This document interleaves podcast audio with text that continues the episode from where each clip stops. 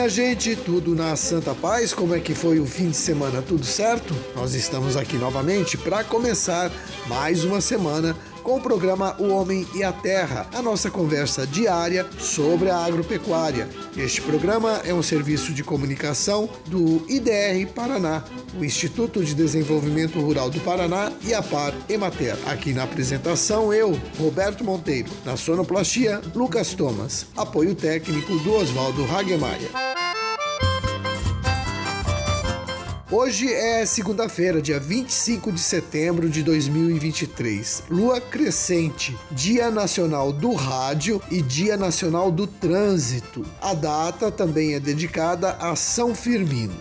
Hoje é aniversário de Louisiana e Nova Aurora, então aqui vão os nossos parabéns. Nesta quinta-feira, dia 28, tem um dia de campo a respeito da produção de café qualidade. Vai ser em Londrina, das 8 às 6 da tarde. Na sexta-feira, dia 29, tem o um encontro de produtores em Cândido de Abreu, também das 8 da manhã até 6 da tarde, no CTG Lenço Colorado.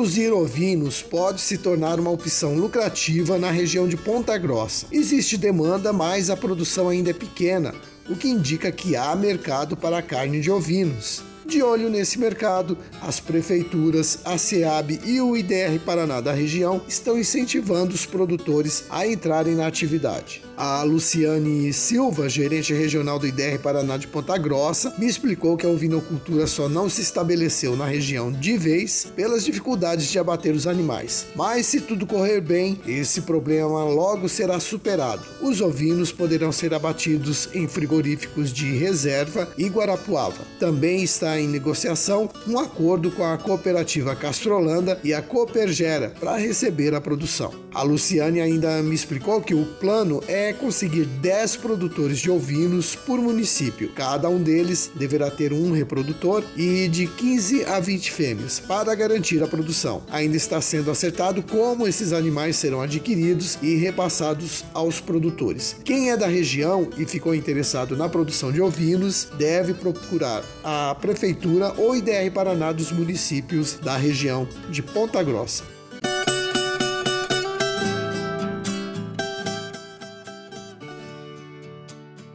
Na agricultura convencional, o uso de agrotóxicos é constante e na hora de aplicar esses produtos é preciso ter muito cuidado para evitar intoxicações. Primeiro é preciso fazer a aplicação nas horas mais frescas do dia, depois, o aplicador tem que usar todo o equipamento para evitar contato com os agrotóxicos. Máscara, luva, às vezes é um incômodo, mas é melhor ficar incomodado do que ter um problema de intoxicação. Os agrotóxicos causam inúmeros problemas à saúde, alguns que a gente nem imagina, como problemas de saúde mental e a depressão, mas tem ainda o câncer e problemas no fígado e pulmões. Além de usar os equipamentos de segurança na hora da aplicação, um outro cuidado importante é verificar se o pulverizador está bem regulado e se não tem vazamentos. Em todo o estado, diversas instituições promovem cursos para quem deseja evitar problemas com a aplicação de agrotóxico. O IDR Paraná, o Senar e sindicatos rurais promovem cursos com frequência. Então, meu amigo, se você tem que aplicar agrotóxico na sua propriedade, faça um desses cursos e aprenda a aplicar os agrotóxicos sem risco.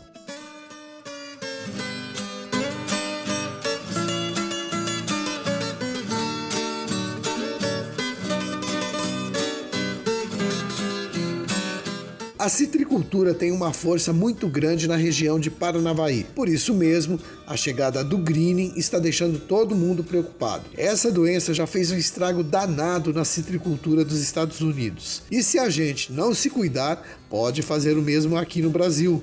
O assunto é tão sério que foi até criada uma câmara técnica para tratar do greening essa Câmara é formada por técnicos de diversas instituições. O José Jaime de Lima, do IDR Paraná de Paranavaí, me disse que a Câmara vem atuando em diversas frentes na região. Uma das ações é fazer o corte de plantas doentes que estão dentro dos pomares. O José Jaime me explicou que muitas vezes o produtor mantém essa planta doente porque ela continua produzindo frutos. Só que essa planta pode contaminar todo o pomar, então não vale a pena mesmo. O melhor é eliminar a árvore.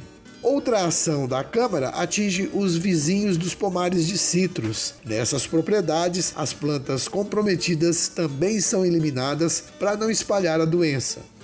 Mesmo os pés de citros nas cidades não escapam da fiscalização da Câmara. Essas plantas são eliminadas e a Câmara oferece mudas frutíferas, que não são citros, para que a pessoa não fique no prejuízo. Está aí um trabalho importante e que é necessário para conter o greening.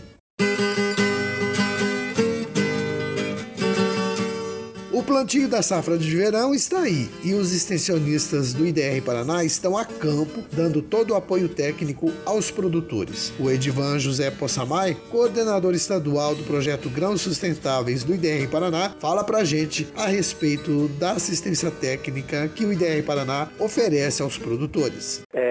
IDR Paraná, a gente já vem um trabalho de longa data com, com o que a gente chama de boas práticas né, no cultivo da soja. A gente sabe a importância da soja no no, para o estado do Paraná em termos de, de participação econômica, contribuição social para os agricultores.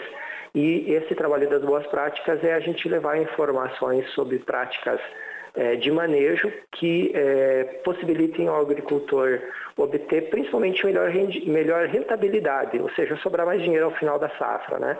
E aí que entra o trabalho com manejo integrado de pragas, o manejo integrado de doenças, a parte de solos, a gente tem, tem percebido a importância, né? E a gente está entrando agora um ano de, de El Ninho com a tendência a gente ter bastante chuvas, solos bem manejados têm uma, uma capacidade de resistir mais, a, inclusive eh, ao excesso da chuva, também quanto à falta de chuva, né? então é importante isso.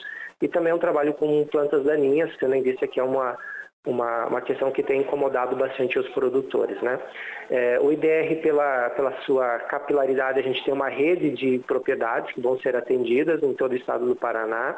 Anualmente a gente tem trabalhado com em torno de 160, 170 propriedades que são acompanhadas e a partir delas são geradas informações que possibilita então a gente ter um, um, uma leitura do que está ocorrendo de pragas, doenças, plantas daninhas e é, o que, que, pode ser adotado né, do ponto de vista do melhor manejo. Quando a gente fala em menor manejo, é usar os recursos, principalmente aí os fungicidas, os herbicidas e os inseticidas de uma forma racional, quando há necessidade dentro do contexto da lavoura. Se não houver necessidade, a gente tem evitado as aplicações calendarizadas. Então, a gente já tem informações suficientes que nos mostra que é possível reduzir né, o número de aplicações, é um menor custo para o produtor e, ao mesmo tempo, aumenta a rentabilidade. No ano que o preço da soja baixou, né, os custos ainda continuam é, elevados, o uso racional de insumos é uma forma, inclusive, de aumentar a rentabilidade do produtor.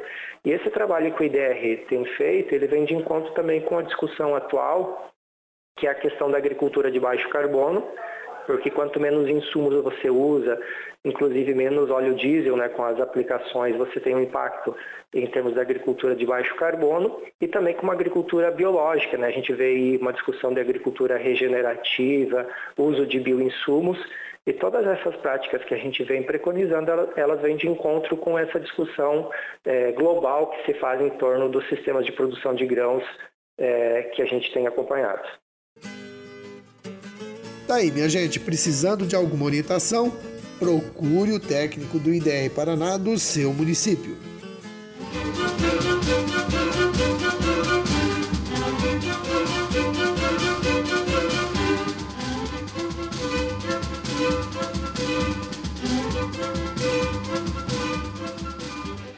Minha gente, era este o nosso recado de hoje.